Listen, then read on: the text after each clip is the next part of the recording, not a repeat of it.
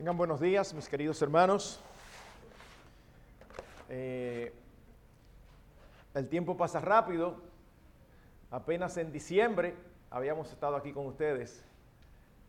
Enero, febrero, marzo, tres meses. Y me da la impresión que han sucedido tantas cosas en estos tres meses. Pero aquí estamos por la gracia de Dios. Ya nuestro hermano oró.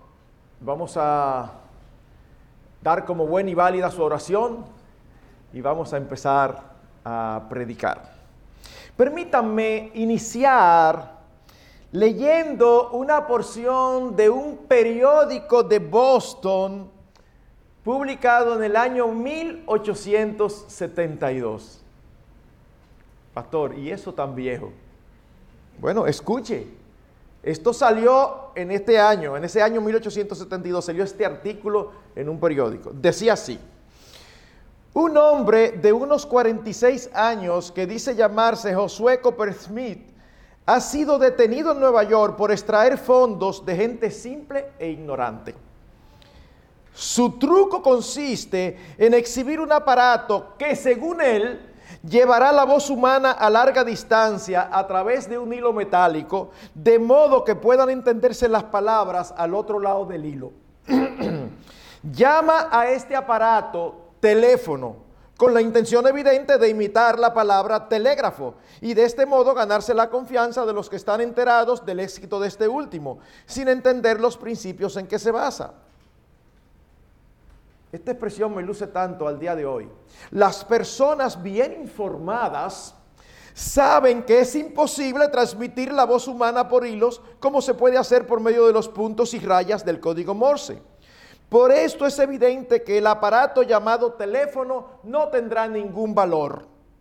Hay que felicitar a las autoridades que detuvieron a este estafador y esperamos que su castigo sea apropiado. Esto es un perfecto ejemplo de incredulidad cuando no entendemos algunas cosas. Y para lo único que sirve esto es para que a través de los años este periodista haya quedado en un perfecto ridículo. Mis hermanos, la historia que nosotros acabamos de leer es también un ejemplo de incredulidad y de rebeldía hacia la palabra de Dios y nos alcanza a nosotros hoy.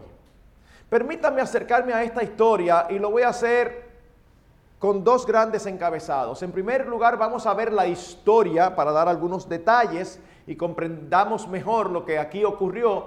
Y en segundo lugar, entonces vamos a ver qué nos enseña eso a nosotros después de tantos años. En primer lugar, veamos la historia. De los versículos 1 al 25 del capítulo 13, nosotros vemos cómo se les da una misión al pueblo de Israel. Por nuestro relato en el libro de números, Pareciera que Dios ordenó a Moisés enviar espías a reconocer la tierra de Canaán. Ya ellos habían salido de Egipto hacía aproximadamente dos años, habían bajado a Sinaí, habían recibido la ley y había llegado el momento tan esperado de estar a las puertas de la tierra prometida.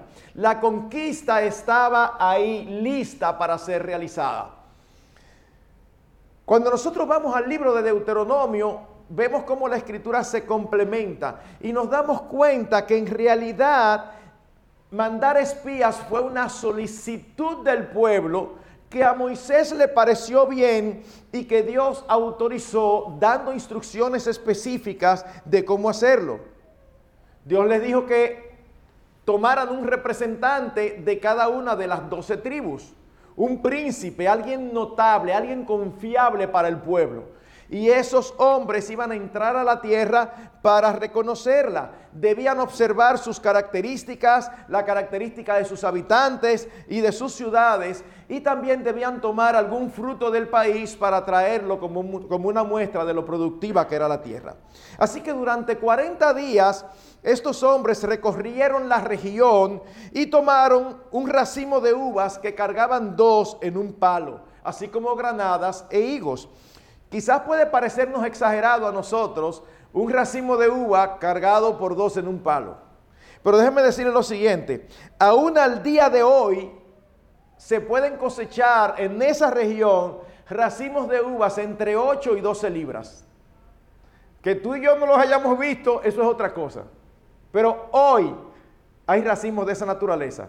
Y aunque no necesariamente 12 libras sea necesario llevarlo en un palo, quizás lo hicieron así para eh, guardarlo intacto y que los demás vieran lo productivo de la tierra.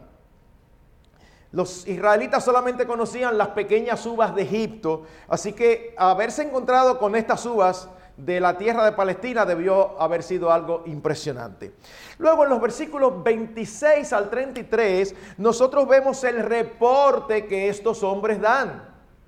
Su reporte en un sentido fue unánime en cuanto a las condiciones de la tierra. Mostraron los frutos traídos y ratificaron lo que se le había dicho vez tras vez, que Dios los iba a introducir a una tierra que fluye leche y miel. Y esta expresión era una expresión que ellos entendían muy bien y que significaba que era una tierra sumamente fértil, una tierra rica en recursos naturales.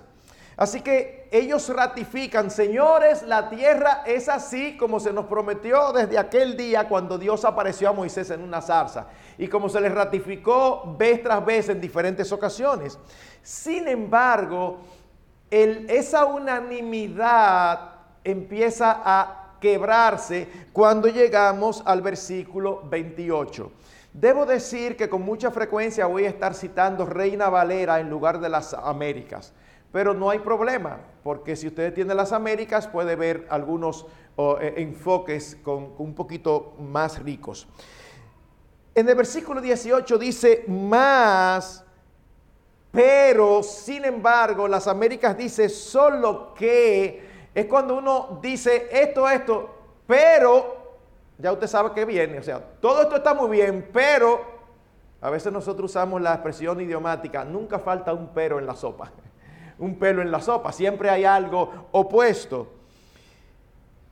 Había diferencias de opinión entre ellos en cuanto a las posibilidades de conquista. De hecho, antes de eso, ya en la descripción que ellos habían hecho de los habitantes y de sus ciudades, se percibe que ellos estaban temerosos. Porque Caleb los manda a callar. Espérense, espérense, porque están describiendo. Y esas ciudades son amuralladas. Y los hombres son grandísimos. Ellos no han dicho nada todavía, pero ya se está transmitiendo que ellos piensan que no hay forma de que ellos puedan conquistar la tierra que Dios les ha entregado. Sin embargo, a partir del versículo 31 se muestra su sentir claramente ellos entendían que era imposible la victoria. Fueron impresionados por un pueblo fuerte, por unas ciudades grandes y fortificadas y por los hijos de Anac que eran reconocidos por ser gigantes. De hecho, ellos concluyen su reporte exagerando. ¿Usted ha visto cuando usted quiere lograr algo que usted exagera para, para dar más énfasis a sus palabras? Es una exageración, porque ellos dicen en el versículo 32 y 33, es una tierra que traga a sus moradores y todo el pueblo que vimos en medio de ella son hombres de grande estatura y éramos nosotros a nuestro parecer como langostas y así les parecíamos a ellos. Bueno, mis hermanos, una cosa es que sean grandes. Estamos hablando de que cuando hablamos de gigantes en las escrituras estamos hablando de hombres de 7, 8 pies. Todavía hoy existen hombres de 7 pies. No son muchos, pero existen. Hay jugadores en la NBA que han participado que han tenido 7-4 y 7-5 y hasta 7-6. Eso es mucho. Pero mis hermanos, por alto que sea, ponle 10 pies, no 7, no 10. No es verdad que la diferencia es como para vernos como langotas, ni que sea nombre del tamaño del estatua de la libertad. Entonces ahí uno diría, ah, bueno, así sí. Pero eso es una exageración. Ahora la pregunta que surge es, y el pueblo entonces, cuando dieron ese reporte, ¿qué dijo? Bueno, eso lo vemos en los primeros 10 versículos del capítulo 14. El pueblo respondió prestando más atención a la mayoría, porque de los 12, 10 espías dijeron, ahí no hay forma, nosotros no tenemos la más mínima probabilidad de conquistar eso, eso es imposible. Sin embargo, Josué y Caleb decían, no, no, con la ayuda de Dios se puede. Ellos le prestan atención a la mayoría de los espías y reaccionan con gran tristeza y amargura. Lloraron, se quejaron, desearon morirse, acusaron a Dios de haberlos llevado hasta allí para matarlos y de que Dios los aborrecía y terminan planificando regresar a Egipto. Cuando Josué y Caleb ven esto, se indigna y rasga, sus vestidos. Esa era una señal cultural en esos tiempos de tristeza, de profundo dolor. ¿Y saben lo que hacen? Quieren apedrear a Josué y a Caleb. ¡Wow! Estaban obstinados y no hicieron caso a la exhortación ni al estímulo de estos dos hombres, de Josué y de Caleb. Pero los únicos que, reaccionaron, el pueblo no fue el único que tuvo una reacción al reporte de los espías. Dios también reaccionó. Y nosotros vemos la reacción de Dios de los versículos 10 al versículo 38. Dios aparece mostrando su gloria en el tabernáculo y manifestando su gran enojo por la incredulidad del pueblo. Y dice que los iba a destruir y que iba a poner a Moisés sobre un pueblo mejor y aquí sale el liderazgo de Moisés intercediendo por el pueblo a causa del nombre y la gloria de Dios. Moisés apela a la naturaleza del Señor. Señor, no hagas eso, por favor. Si tú los matas, las naciones paganas van a decir, los sacó de Egipto y los mató porque no les pudo cumplir la promesa de introducirlos en la tierra prometida. Hermanos, eso es una gran enseñanza para nosotros. Debemos de aprender a orar argumentando, con argumentos bíblicos, con argumentos centrados en la persona y la gloria del Señor. El Señor los escucha y perdona al pueblo sin embargo, condena a todos los varones de 20 años arriba a no entrar en la tierra. ¿Y por qué a los de 20 años arriba? En el Israel, 20 años era la edad considerada como adulto. Desde que un varón llegaba a 20 años, ya podía ser enviado a la guerra. Ya era considerado adulto. Así que todos aquellos que fueron considerados adultos y que no estuvieron de acuerdo con entrar, Dios le dijo, ok, pues ustedes no van a entrar van a estar en el desierto y en el desierto van a morir. ¿Y saben qué tiempo van a estar ustedes errando en el desierto? 40 años. ¿Y por qué 40 años? El Señor le dice claramente, un año por cada día que ustedes estuvieron en la tierra prometida. 40 años. Pero añade más, y yo los voy a entrar porque yo le dije que no iba a entrar. Pero tú sabes quiénes van a entrar. Los hijos que ustedes dijeron que no querían entrar por amor a sus hijos para que no los mataran. Eso que ustedes, esos son los que van a conquistar la tierra. Wow. Pero no solo eso, Dios dice, y de ustedes los únicos que van a entrar de más de 20 años son Josué y Caleb, porque ellos creyeron mi palabra. Más aún, los 10 espías que habían dado un reporte negativo fueron muertos por Dios. Así que, mis hermanos, wow. Pero la historia no termina aquí.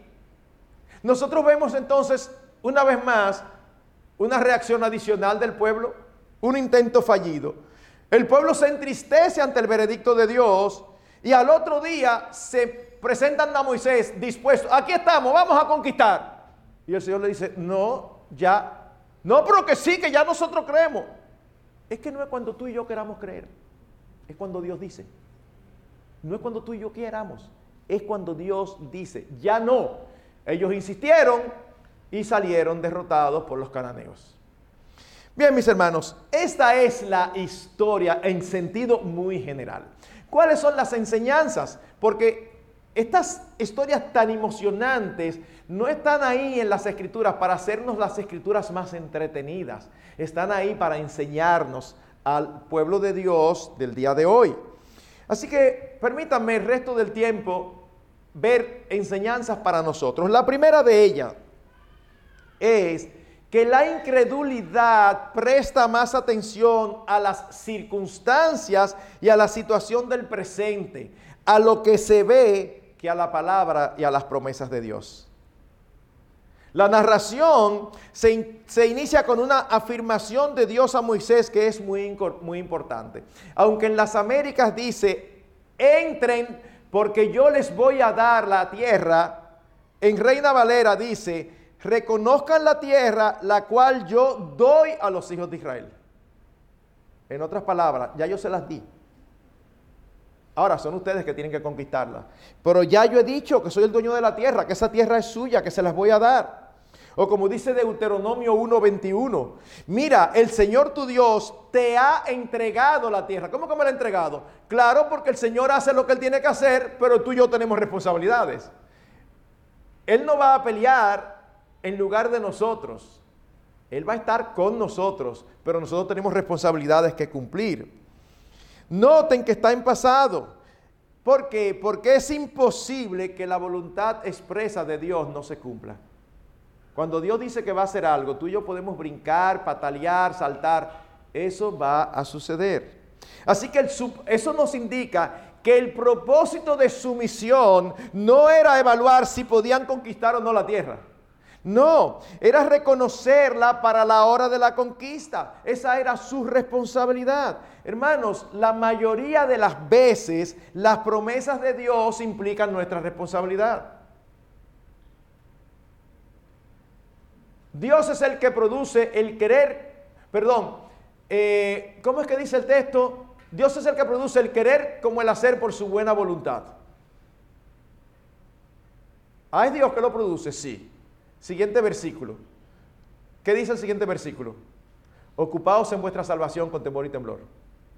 Pero, ¿es Dios que nos preserva o somos nosotros que tenemos que eh, estar conscientes para no apartarnos? Sí, las dos. Dios habla, promete, pero la mayoría de las veces está implicada la responsabilidad tuya y mía. Nosotros tenemos algo que hacer.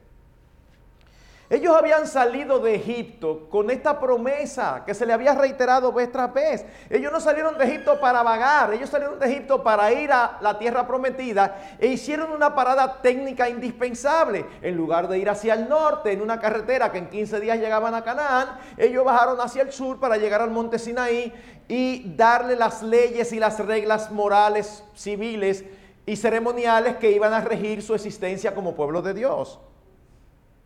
Ahora, en el momento crucial, cuando finalmente llega el momento del cumplimiento de la promesa, se dejan llevar por lo que sus ojos ven, no por lo que Dios ha dicho.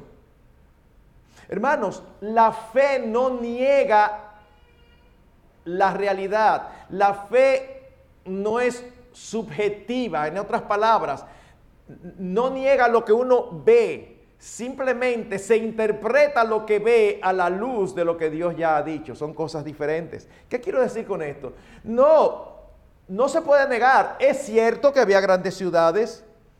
Es cierto que tenía murallas que parecían imposibles de conquistar. ¿Ustedes recuerdan 40 años después cuál fue la primera ciudad que se conquistó? Jericó. ¿Ustedes recuerdan cómo fue? De la manera menos convencional dale siete vueltas. Al séptimo día, griten y las murallas caerán. ¿Por qué? Porque excavaciones arqueológicas han mostrado el tipo de muralla que era. No era una muralla que está aquí y al otro lado estaba el pueblo. Era una muralla que estaba aquí y era un ancho grandísimo como de aquí a esa pared. ¿Y cómo tú te acercas ahí? O sea, ¿cómo, tú conquistas eso? Esa es la parte de Dios. Déjale eso a Dios toma tu arma y ve delante y empieza a ejercer la conquista. Hay una íntima relación entre las promesas de Dios y la responsabilidad que tú y yo tenemos. Es verdad que había gigantes, pero ellos olvidaron que Dios era más fuerte y que contra Dios nadie, absolutamente nadie, tiene posibilidades. Por eso dijo Caleb con toda certeza, más podremos nosotros que ellos. Y él no lo decía porque confiara en ellos, sino porque confiaba en el Señor de los ejércitos. Caleb dice, Él nos llevará a esta tierra y nos la entregará, porque nosotros los comeremos como pan, y con nosotros está el Señor Jehová, no los temáis.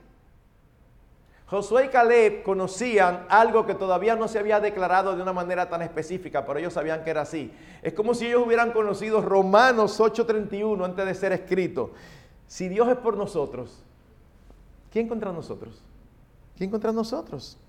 Hermanos, sin importar las circunstancias alrededor, el creyente escoge creer en Dios y en su palabra. Es por esto que Pablo, tratando el tema de la vida futura del creyente después de la muerte, dice, porque por fe andamos, no por vista. Aquí tenemos esta hermana soltera, esperando en el Señor y no aparece nadie. Nadie que valga la pena. Porque el diablo le envía muchísimos inconversos que se interesan. Pues solamente se interesan los inconversos. Y los creyentes, no, ellos están en otra cosa. ¿Y qué sucede? O en un momento se desespera.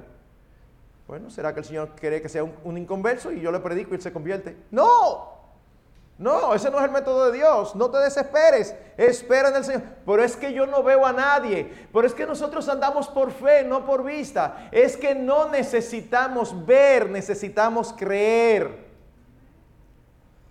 El cristiano vive poniendo su esperanza no en las cosas que se ven, sino en las que no se ven, que son eternas.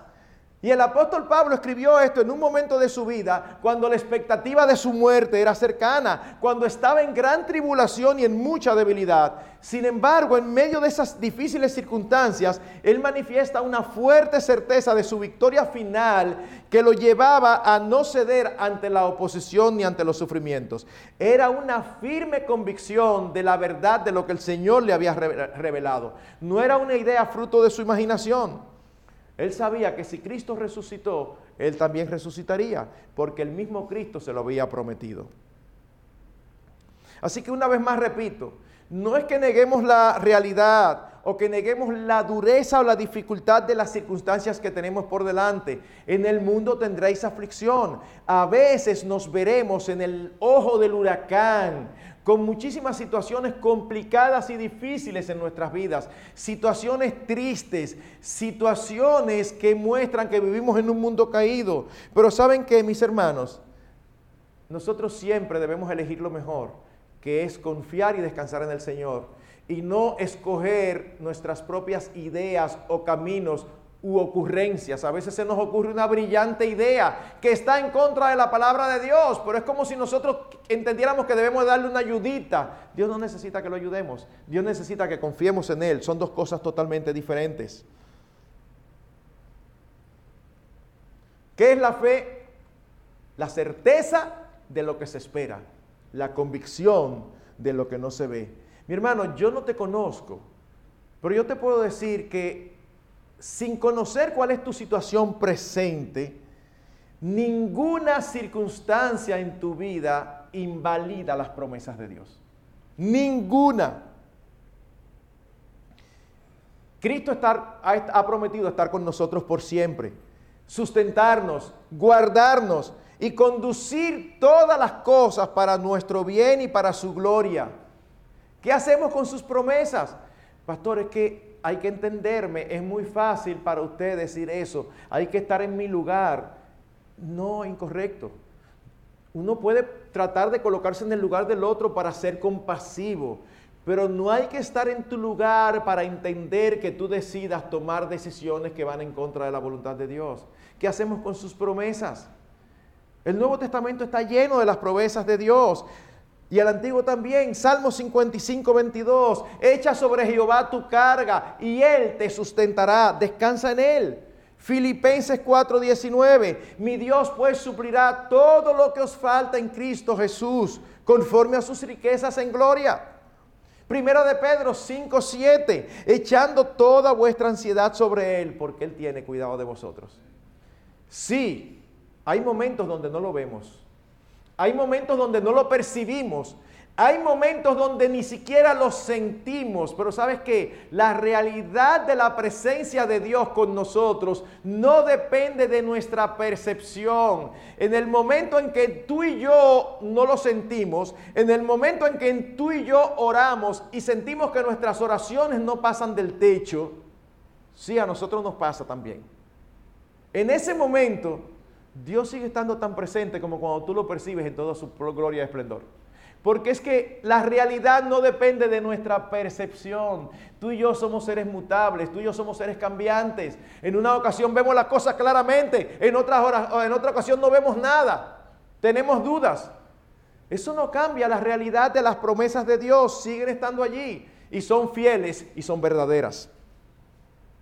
Pero en segundo lugar, una segunda enseñanza, es que la incredulidad también tiende a olvidar la obra portentosa de Dios a nuestro favor.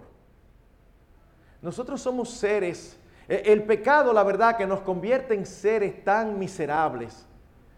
Dios obra a nuestro favor vez tras vez, vez tras vez. En una circunstancia particular viene aflicción, las cosas no son como nosotros queríamos o pensábamos o como nosotros creíamos que Dios debía hacer con nosotros y empezamos a dudar de la bondad de Dios cuando no empezamos a dudar de la existencia de Dios. Por una situación, por dos, por cinco, y los cientos de veces que Él te ha mostrado que está contigo. Mire, todo verdadero creyente tiene historias de la fidelidad de Dios en su vida. Todo verdadero creyente tiene testimonio de cómo Dios ha obrado. Lo que pasa es que Dios obra de manera espectacular. A veces estamos en una situación que no vemos salida y consideramos todas las alternativas y no encontramos ninguna. Y al final el Señor sale con una de sus genialidades y nos da una salida. ¡Wow! Gloria a Dios. Pero esa gloria a Dios no dura dos días. Ya después nos acostumbramos y hasta nos olvidamos. Y lo vemos como lo más natural. En estos días, en mi grupo de matrimonios, ocurrió una de estas circunstancias. Hay una pareja donde la esposa, ellos no tienen hijos, y la esposa tenía un trabajo muy bueno de hace años, en una gran corporación.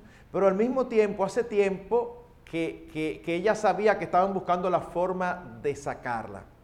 Ella tenía problemas de salud, problemas de, con su mamá. Finalmente la mamá falleció, gracias al Señor era una creyente. El punto es que lidiando con problemas de salud de ella, no vio un correo que su jefa le mandó para una reunión. Y ella se apareció al otro día y la jefa la estaba esperando para despedirla. Una persona de más de 50 años es difícil conseguir trabajo, sabemos eso, ¿verdad? Bueno, al mismo tiempo, el año pasado, tristemente, del grupo de parejas había uno de los miembros de 42 años que falleció instantáneamente de un infarto. Ya ustedes saben el golpe que ha sido y que fue, no solamente para nuestro grupo de matrimonio, sino para esa hermana.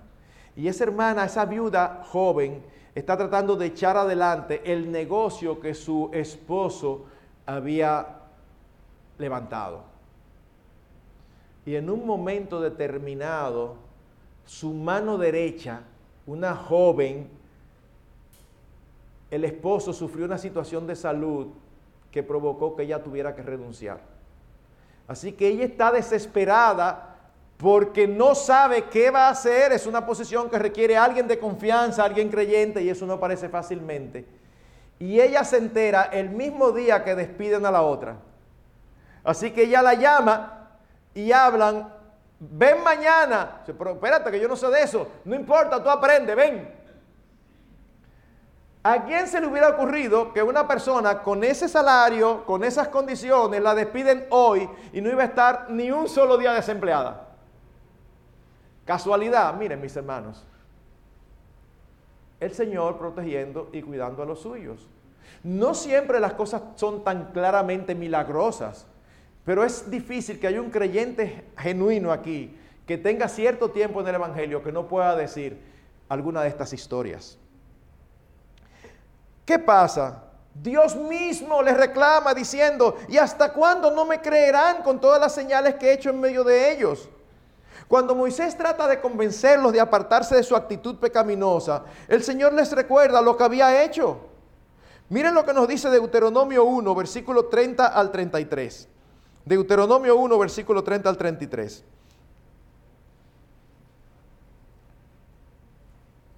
El Señor vuestro Dios que va delante de vosotros, Él peleará por vosotros, así como lo hizo delante de vuestros ojos en Egipto y en el desierto, donde has visto cómo el Señor tu Dios te llevó, como un hombre lleva a su hijo por todo el camino que habéis andado hasta llegar a este lugar. Pero con todo esto, no confiáis en el Señor vuestro Dios, que iba delante de vosotros en el camino para buscaros lugar donde acampar, con fuego de noche y nube de día para mostraros el camino por donde debías andar. Mis hermanos, pensemos por un momento. En menos de dos años, todo lo que había vivido este pueblo. Vamos a hacer un repaso. Fueron testigos de 10 plagas. Y en un momento fueron testigos de que las plagas empezaron a afectar solamente a los egipcios y a ellos no. Fueron testigos de cómo la última plaga Dios mató a todos los primogénitos de Egipto y al primogénito de ellos, de todos los que obedecieron poniendo sangre en los dinteles de la puerta, vivieron. Fueron testigos de cómo estaban acorralados entre el mar y el ejército egipcio y Dios abre el mar y pasan en seco. Eso debe haber sido todo un espectáculo. O sea, uno tiene que tener un poquito de imaginación. Caminando por el lecho del mar, con las aguas retenidas ahí, porque por una represa, no por la mano de Dios que no se ve. Terminan de cruzar y fueron testigos como el ejército egipcio dijo, pues, pues si por ahí se pasa, vamos a pasar nosotros también, y Dios los ahoga. Fueron testigos cuando le hizo falta agua de cómo Dios sacó agua de la roca. Fueron testigos de cómo llegaron a un agua amarga y Dios le convirtió el agua en potable. Fueron testigos del maná. Caía todas las noches y el viernes caía doble. El domingo no, el, el sábado no caía por ser día de reposo. Todo el maná duraba solamente un día, pero el maná del viernes duraba dos días. Ellos fueron testigos de todo eso, pero no se acaba ahí. Ellos llegaron al monte Sinaí y eso era tan impresionante que ellos le dicen a Moisés, ay, acércate tú que nosotros no queremos acercar ahí, de lo impresionante que era. Fueron testigos del juicio de Dios con parte del pueblo cómo Dios los juzgó por haber hecho el becerro de oro. Y apenas en unos capítulos anteriores en el libro de números, fueron testigos de cómo Dios exterminó a un extremo del campamento por estarse quejando. Pero ¿y qué más necesitaban estas personas? Qué bárbaros son, ¿eh? Permítame decirle que somos igual que tú y que yo. ¿Cuántas veces el Señor ha obrado en nuestras vidas? ¿Cuántas veces nos ha ratificado que está con nosotros? Ah, no, solamente es necesaria una nueva prueba, una nueva fricción para que nosotros empecemos una vez más a dudar de su realidad, a dudar de su amor, a dudar de sus promesas. De verdad, mis hermanos, somos un pueblo rebelde y contradictor igual que el pueblo de Israel. Así que cuando seas tentado a desobedecer a Dios, a desfallecer, o a interpretar la palabra de Dios a través de tu situación particular, detente, detente y haz un inventario de todo lo que Él ha hecho a tu favor en el pasado. Yo te aseguro que si tú te sientas con un papel, con un lápiz, y te sientas a pasar revista de todo lo que el Señor ha hecho en tu vida, tú vas a terminar dando gracias y pidiendo perdón por haber pensado de una manera inadecuada empezando con recordar aquel día o aquella etapa en la que el Señor te trajo de las tinieblas a su luz admirable. Empezando por recordar cómo era tu vida antes de conocerle, sin sentido, sin Dios, sin esperanza, una vida a los Ricky Martin, una vida loca. Y Dios te ha dado una vida con orden, una vida con sentido, una vida con propósito, una vida fructífera. ¿Cómo podemos olvidar eso? Definitivamente, mis hermanos, ¿saben cuál es el problema? El problema no es falta de evidencias para creer. El problema es del corazón. Como alguien ha dicho, el corazón del problema es un problema del corazón. El problema no son las circunstancias externas. El problema está, mira, aquí, en el tuyo y en el mío. Es aquí adentro que está. Su raíz, la raíz del problema, es el deseo que todos tenemos de ser autónomos, de ser independientes de alguien que reine sobre nosotros. Ese es el problema. Pero en tercer lugar, la tercera enseñanza, la incredulidad generalmente es la elección de la mayoría. Generalmente es así. 14.1. Entonces toda la congregación gritó y dio voces y el pueblo lloró aquella noche. A excepción de Caleb y Josué y posiblemente sus familias, todo el mundazo llorando y gritando. Hermanos, en esta ocasión sucedió así, pero es lo que ocurre generalmente con la humanidad. Porque vemos vez tras vez que no siempre la mayoría tiene la razón. Y eso es frecuente en los asuntos espirituales. Una pregunta, el camino que lleva a la perdición, ¿cuál es? El ancho. ¿Quién entra por el ancho? La mayoría. ¿Quiénes son los que se pierden? La mayoría. Pero no porque Dios quiere que la mayoría se pierda, porque la mayoría elige seguir sus propios instintos, sus propios deseos. No queremos que nadie reine sobre nosotros. De hecho, un paréntesis, si usted está criando, yo les recomiendo que desde pequeñito le enseñe a sus hijos que la mayoría no siempre tiene la razón. Al contrario, la mayoría generalmente no la tiene. Porque si no, sus hijos, desde que tengan un poquito de conciencia, van a empezar a decir, pero allá en el colegio todos los niños tienen celular desde los 8 años. Pueden tener celular desde los 8 años, pero yo no soy papá de todos los niños, yo soy papá tuyo. Y tú no vas a tener celular hasta que tú cumpla X. No porque la mayoría. Bueno, mira, tú sabes que si la mayoría lo hace es una buena señal, porque normalmente la mayoría hace las cosas contrario a Dios. Cuarto, Cuarto, y esto me encanta, esto que nosotros vemos aquí. Hermanos, la incredulidad es irracional. ¿Cómo, pastor? Nosotros estamos acostumbrados a oír, sobre todo por los que adversan al Señor, estamos acostumbrados a oír que la fe y la razón son antagónicas. No, no, no, espérate, espérate. O tú tienes fe o tú eres lógico. Así que no lo presentan.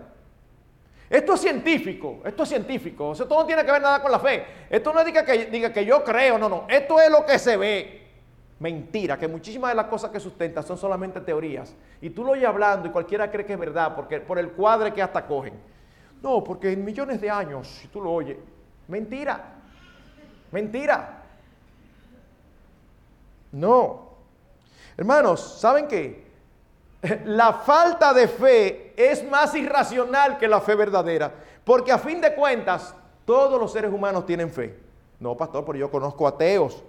Claro, el ateo confía ciegamente en su raciocinio. El ateo confía tanto en su capacidad de pensar y de encontrar la verdad de todo. Entonces, no, el ateo no es eh, eh, ausencia de fe. Él no cree en Dios pero él cree ciegamente en sí mismo y en sus propias conclusiones. El incrédulo deposita la fe en su propio razonamiento, corrompido por el pecado. Y en la historia que tenemos aquí, esta irracionalidad se manifiesta al menos en dos maneras. En dos maneras se manifiesta lo irracional. Primero, ellos inician desconfiando de la palabra y de las promesas de Dios y luego terminan acusándolo de malos propósitos. Díganme si esto no es irracional. Oigan lo que dicen ellos. ¿Y por qué nos trae esta tierra para caer a espada y que nuestras mujeres y nuestros niños sean por presa? Deuteronomio 1.27 dice, y murmurasteis en vuestras tiendas diciendo, porque Jehová nos aborrece, nos ha sacado de tierra de Egipto para entregarnos en manos del amorreo para destruirnos. Ahora pregunta, ¿cuál era la base para esa acusación? Oh, que ellos rehusan creer en Dios y entonces ahora acusan a Dios de algo que ellos fabricaron por sus propias mentes. Usted ha visto, e, e, eso es como, eso es como, como la esposa o el esposo que ve algo raro e interpreta que eso fue porque está interesado en otra mujer o en otro hombre. Pero no hay evidencias. Y no es así. Y se arma un pleito en esa casa por algo que no es verdad. Pero ¿cuáles son las evidencias? No, porque yo sé. Óyeme, ellos están llorando y amargados porque Dios no quiere destruir. Pero eso te lo estás imaginando tú. Dios te está diciendo que no te quiere destruir, que te quiere dar la tierra. Entonces, ellos imaginan y dan por bueno y válida su imaginación y reaccionan a lo que ellos han fabricado, en su, a la película que ellos han fabricado en su propia mente. Y por, por, por cierto, el malo de esa película es Dios. ¿Es racional? Eso no es racional. Hermanos, la puerta de la incredulidad es una puerta que tiene la bisagra dañada. Tú solamente puedes determinar si la abres o si no la abres, pero después que tú la abres, tú no puedes controlar todo lo que puede entrar por ahí. Ellos dieron por un hecho su asunción y juzgaron a Dios por algo que no solamente no había pasado, sino algo que solamente estaba en sus mentes. Y este precisamente es uno de los grandes problemas de los incrédulos hoy. Ellos quieren creer lo que se les ocurre y luego culpan a Dios o a los demás. Ellos quieren creer en esta aberración de ideología de género.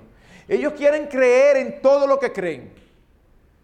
Pero cuando hay esta serie de embarazos en jovencitas, ellos quieren culpar y preguntan, ¿y dónde están las iglesias que no están enseñando al respecto? Bueno, las iglesias quieren enseñar, pero tú no nos quieres dejar. Porque nosotros queremos enseñar que hay una cosa que se llama pureza. No, tú eso no lo quieres admitir. Tú quieres que todo el mundo se dé el gustazo que quiera y que compren los preservativos y punto. Es que esa no es la solución. Ah, no, yo quiero creer eso, pero quiero este resultado. No, no, no, es que no se puede. Si tú quieres este resultado, tú tienes que hacer lo que Dios dice. Esa es la historia de la vida de todo inconverso. Creen como ellos quieren. ¿Te has visto esos inconversos? Eh, machistas. No, hombre, pero que uno no puede tener una sola mujer. ¿Cómo va a ser? Cuando finalmente es descubierto por la esposa que realmente dice que ama, entonces se vuelven locos. Y al final, cuando la mujer dice que no voy a seguir contigo, entonces andan por ahí diciendo, yo sí tengo mala suerte en esta vida, tú no tienes mala suerte en esta vida, eso lo deciste tú. Y todavía son capaces de decir, es que es difícil estar con una sola mujer. Ah, pero tú sigues insistiendo. O sea, el inconverso quiere creer como él le da su gana. El inconverso quiere creer como él quiere, pero también quiere cosechar otras cosas. ¿Cuál es la solución para esta ola de feminicidios, de hombres matando a la mujer. O la solución que ellos dan es rebajar y destruir la masculinidad. Pero no es así que se resuelve. No es así que se resuelve. Claro que está mal, pero hay que ir a la raíz. La raíz es el pecado. Y un verdadero hombre hace esto, esto, esto, asumiendo su responsabilidad. ¿Cuál es su responsabilidad? O asumir un liderazgo amoroso, servicial y ejemplar. Pero ¿qué liderazgo? No, tú ves que es el problema de ustedes, que aquí, aquí toditos tenemos la misma importancia. Estamos de acuerdo con eso. Es que no puede ser que el hombre sea más importante. Estamos de acuerdo con eso. Y entonces, ¿cuál es el problema? No, que no puede ser que el hombre sea el que lidere. Bueno, pero que eso no tiene nada que ver con importancia ni con dignidad. Es sencillamente un orden en funcionamiento. No, no, pues yo no estoy de acuerdo. Pues no estoy de acuerdo. Pero cuando vengan todas las consecuencias de eso, entonces no empiece a estar inventando y decir que, que, que oye, pero qué problema más grande. Eso es algo que ocurre vez tras vez. Pero déjenme manifestar otro ejemplo de irracionalidad que provoca la incredulidad generalmente son incapaces de ver las implicaciones de sus decisiones. Toman decisiones y cuando cosechan lo lógico, entonces dicen, pero ¿y qué fue? Pero miren, qué ejemplo tan claro de irracionalidad. Dicen, decían al uno al otro, designemos un capitán y volvámonos a Egipto. espérate, espérate, espérate. O sea, Vamos a pensar, vamos a pensar un poquito en eso, solamente un poquito de, mente, ¿verdad? Ellos entendían que no podían entrar a Canaán, pero sí podían regresar a Egipto sin la nube, sin Moisés, sin el maná y sin la protección de Dios. ¿Me estás entendiendo? O sea, tú llegaste hasta aquí guiado por Dios por una nube de fuego de noche y de nube de día, ¿verdad? Dios los alimentó en el desierto, porque ahí no se da nada. Y ahora tú crees que ustedes van a arrancar y van a llegar a Egipto. Pero no solamente eso. Ok, ¿cómo salieron ustedes de Egipto? Oh, Dios dejó destruido Egipto. O sea, ustedes van a llegar, señores, excúsenos que hace año y pico que nos fuimos. Ustedes no pueden albergar de nuevo. Pero, pero por favor, o sea, de verdad es que eso no cabe aquí. Claro que cabe en la mente del que no quiere creer. En la mente del que no quiere creer cabe todo. Definitivamente, ¿saben qué? El incrédulo tiene más fe que el creyente porque confía en su propio razonamiento que no tiene ninguna base porque rehúsa creer a la palabra y a las promesas del Señor. Siguiente, enseñanza. La incredulidad no es exclusiva de los que viven alejados de Dios. No, los incrédulos, inconversos, impíos, no. A veces ellos aceptan más fácil que nosotros los creyentes algunas verdades. Tristemente, los que tenemos el privilegio de estar cerca de Dios, podemos acostumbrarnos a sus maravillas y no interpretar los sucesos y eventos a nuestro alrededor correctamente. Usted recuerda lo que dijo Josué en un momento. Josué dijo, vamos a entrar, Caleb, que nosotros los comeremos como pan. Oigan qué expresión. Que no hay problema, que es que Dios está con nosotros. Ellos pueden ser grandísimos y la ciudad es fuertísima, pero es que Dios, el Todopoderoso, está con nosotros. Vamos arriba. Y ellos dicen, no, eso es imposible. Sin embargo, oigan lo que dicen algunos paganos. En números 22.4 cuando ya ellos se están acercando 40 años después, dice, y dijo Moab a los ancianos de Madián, ahora lamerá esta gente todos nuestros contornos como lame el buey la grama del campo. ¿Me están entendiendo? O sea, Caleb, que es creyente, le dice, vamos, que nos lo vamos a comer como pan, porque Dios está con nosotros. Cuando ellos se están acercando, el rey de Moab le dice, oye, tenemos que hacer algo. Esta gente viene con el apoyo de su Dios. Si nosotros no hacemos algo, van a nos van a lamer como el buey a la grama. No, no era que tenía fe, pero era objetivo. Sabía, pensaba, sumaba, multiplicaba, la evidencia está ahí. Dios está con ellos, aunque nosotros no creamos en ese Dios. Qué contraste. Que el incrédulo a veces está más claro de algunos conceptos que nosotros mismos. Por otro lado, la incredulidad generalmente quiere los beneficios sin la obediencia. Los beneficios, pero sin obedecer. Habiendo escuchado el castigo de Dios sobre los varones de más de 20 años y habiendo sido testigo de la muerte de los 10 espías, el pueblo reacciona con tristeza, se viste de luto y se levantan al otro día dispuestos a entrar a la tierra prometida. Moisés le dice, no lo hagan, Dios no va a estar con ustedes. Ellos no hacen caso, persisten y son derrotados. Vamos a hacerlo.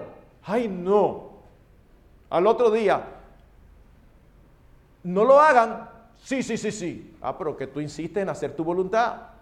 Que no es cuando tú y yo queramos, es cuando Dios quiera. Mis hermanos, no podemos obtener las bendiciones de Dios que están íntimamente atadas a sus promesas o a sus mandamientos. Sí, mis hermanos, nosotros debemos de engrandecer la gracia de Dios. Pero me temo que engrandeciendo la gracia de Dios, a veces nos olvidemos que hay cosas que tú y yo debemos hacer para recibir ciertas promesas. Déjenme darle un ejemplo. Ustedes han oído a personas no cristianas en momentos cuando las circunstancias no les salen como es. Dice, total, todo ayuda bien. ¿De dónde sacan eso? de Romanos 8:28. Ah, pastor, pero se están apoyando en las escrituras. No, ellos se están apoyando de la parte que les gusta. Pero esa escritura tiene un requisito. Y sabemos que a los que aman a Dios, todas las cosas les ayudan bien. Y para confirmarlo, esto es a los que conforme a su propósito son llamados. Si tú no conoces a Dios, esta promesa no es para ti. Si tú eres un inconverso, esta promesa no es para ti. Esta promesa es para los que aman a Dios y los que aman a Dios son aquellos que han sido elegidos conforme a su propósito. Ah, no, el inconverso quiere el beneficio. Esto fue lo que sucedió con Simón el Mago en Hechos capítulo 8. Este hombre hasta se bautizó. Pero luego fue evidente que su interés eran los beneficios del Evangelio, no el Evangelio en sí. ¿Y cuando se da cuenta? Se dan cuenta. O cuando él se acerca a los apóstoles y les ofrece dinero a los apóstoles para que le dieran a él el poder de impartir el Espíritu Santo también. Yo le voy a pagar, yo quiero también impartir el Espíritu Santo. Él lo que quería era seguir con su negocio y vio que esto, oye, pero esto es espectacular. Mira, yo también quiero imponer las manos y que la gente reciba el Espíritu Santo. ¿Qué le dice Pedro? Tu corazón no es recto delante de Dios, arrepiéntete pues de esta tu maldad. Él profesó fe, pero sus actos posteriores mostraron que no era una fe genuina. El incrédulo interesado en los beneficios del Evangelio generalmente pregunta, ¿y qué es lo que hay que hacer? Y en su corazón es como si dijera, para yo también recibir los beneficios. Pero no es así que funciona. No es un simple hacer, es un obedecer por el creer. Es una obediencia motivada por una fe genuina. Es a la manera de Dios y en el tiempo de Dios. Permítame entonces concluir. Mis hermanos, la incredulidad es una maldición en la vida del hombre. Como alguien ha dicho, la fortaleza de Satanás o la intensidad de nuestras pruebas no son lo que nos obliga a caer. La incredulidad es siempre nuestro enemigo fatal. Tú y yo no caemos en pecado porque fue tan dura la forma en que Satanás me atacó. O fueron unas pruebas tan difíciles de soportar. No, tú y yo no caemos por ninguna de esas dos cosas. Tú y yo caemos porque al final dejamos de creer que Dios es capaz de sostenerlos. Dejamos de creer que Dios sigue presente aunque no lo sintamos y que Dios está aún en las más difíciles pruebas y aflicciones moldeando nuestro carácter para hacernos bien. Todas las cosas nos ayudan a bien, pero no al bien que tú y yo queremos, al bien que Dios sabe que necesitamos. Y el mayor bien que es conformarnos al carácter de Jesucristo. Y a veces conformarnos al carácter de Jesucristo duele. Duele pero Dios sigue estando allí presente. El autor de la epístola a los hebreos, hablando precisamente del pecado que provocó que esa generación no entrara en la tierra prometida, ¿saben cómo lo maneja? Dice, mirad hermanos, que no haya en ninguno de vosotros corazón malo de incredulidad para apartarse del Dios vivo, para que ninguno de vosotros se endurezca por el engaño del pecado. Tengan cuidado que no haya incredulidad en vuestros corazones el pecado engaña y luego el pecado endurece. Tenemos razones de sobra para confiar en Dios. No te lleves de lo que ves, llévate de lo que conoces, llévate de la realidad de lo que el Señor ha hecho en tu vida a lo largo de todos estos años.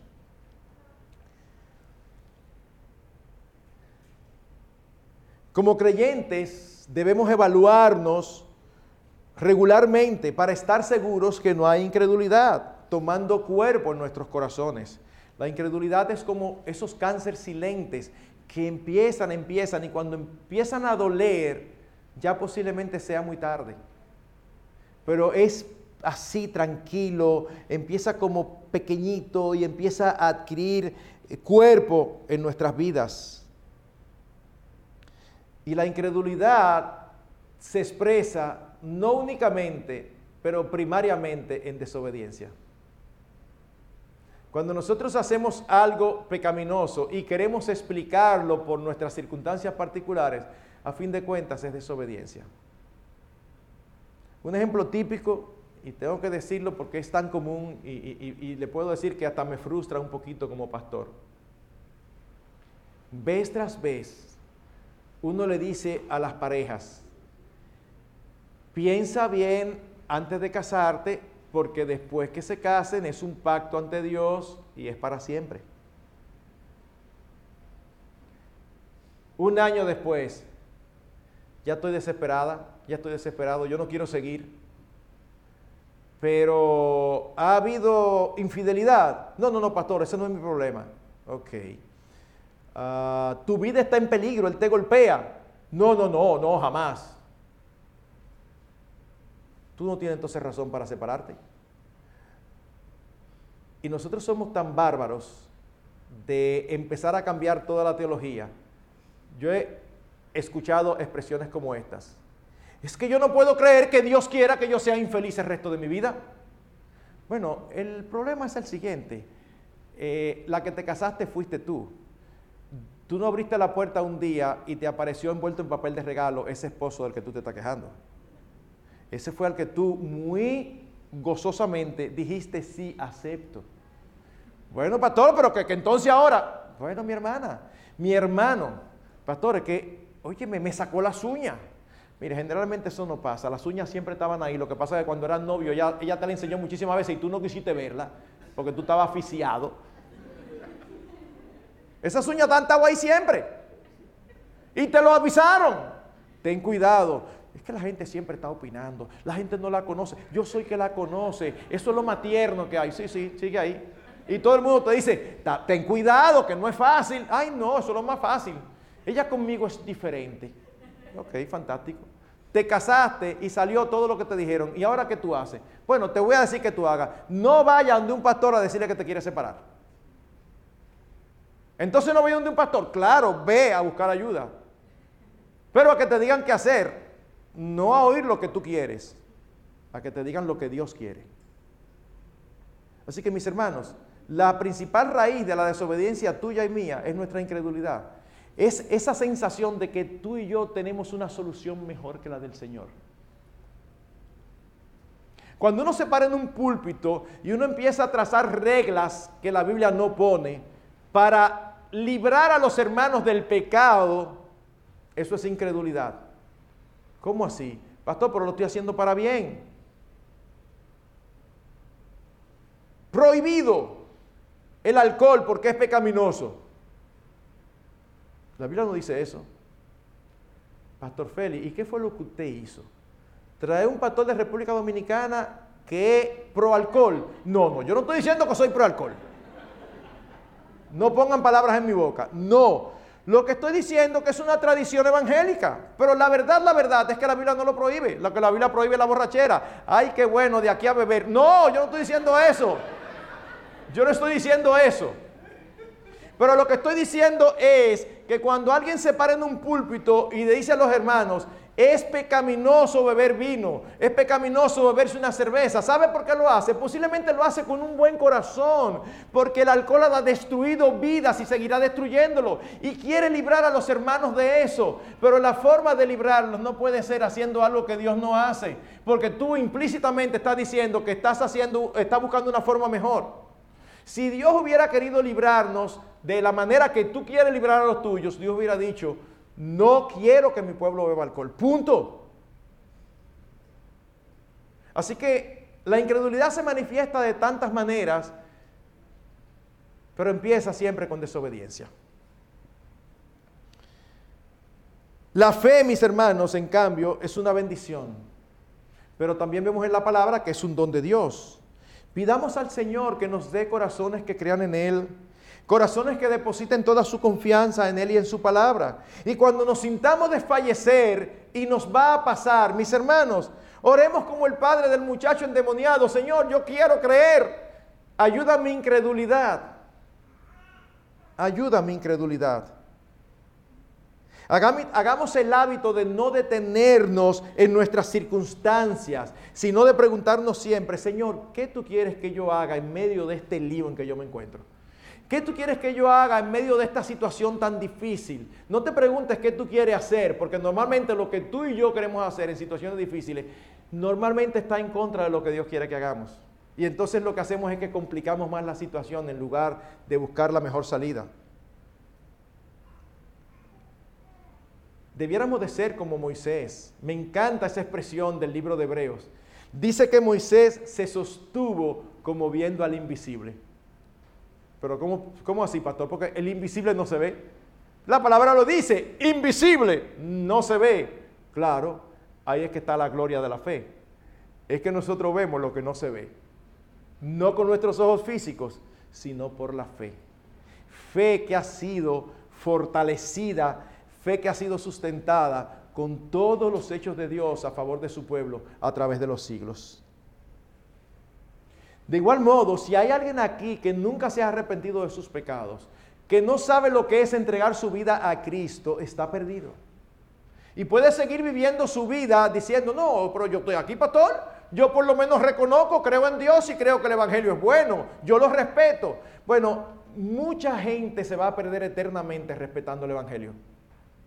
No es un asunto de respetarlo, es un asunto de creerle al Señor. Y es Cristo que dice, el que a mí viene, no lo echo fuera. No va a haber ni una sola persona en la eternidad que diga, yo fui al Señor y Él no me recibió, ni una sola, ni una.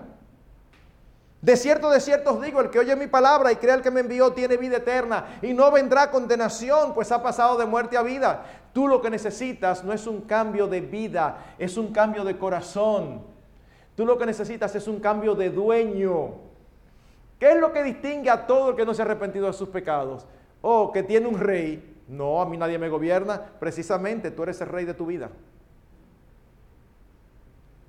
¿Qué hace Cristo? Según a los Corintios, 5 dice, por todos murió para que los que viven ya no vivan para sí, sino para aquel que murió y resucitó por ellos. ¿Tú quieres saber si tú eres un creyente verdadero o no? Sí, pastor, ayúdeme. ¿Para quién tú vives? ¿Para ti o para el Señor? Para el Señor. Bueno, pues mira, el Señor dice que esto que tú estás haciendo no está bien. No, porque tampoco es así. Ah, ah entonces vuelvo y te pregunto, pero entonces, ¿cómo es? ¿Cómo tú quieres? ¿Para quién vives? ¿Para ti o para el Señor? Dice Cristo, yo soy la puerta, el que por mí entrare será salvo. Yo soy la resurrección y la vida, el que cree en mí, aunque esté muerto, vivirá. Yo soy el camino, la verdad y la vida. Nadie viene al Padre sino por mí.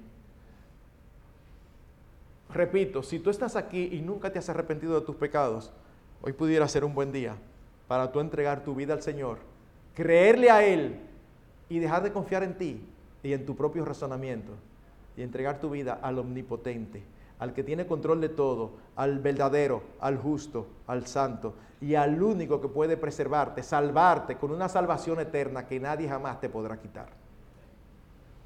Que el Señor reparta a cada uno conforme a su necesidad por su espíritu y que bendiga su palabra. Señor, nosotros también te bendecimos. No podemos hacer menos cuando vemos tu grandeza. Perdónanos, Señor, porque sabemos que aún estamos predicando de esto, pero podemos detectar momentos en nuestras vidas en que hemos decidido hacer nuestra voluntad en lugar de la tuya. Y eso es una manifestación de incredulidad, porque hemos creído que nuestras soluciones son mejores. Mira a esta audiencia. Yo no los conozco, pero tú sí. Es más, tú conoces los más íntimos pensamientos de cada uno. Yo tampoco puedo convencerlos, ni puedo transformarlos, pero tú sí. Por eso te pedimos que tu Espíritu transforme a cada uno.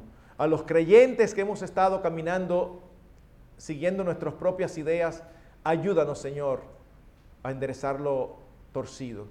Y a aquellos que no te conocen, abre sus ojos para que vean la gloria de nuestro bendito Señor Jesucristo y entreguen sus vidas a aquel que puede darles una salvación eterna.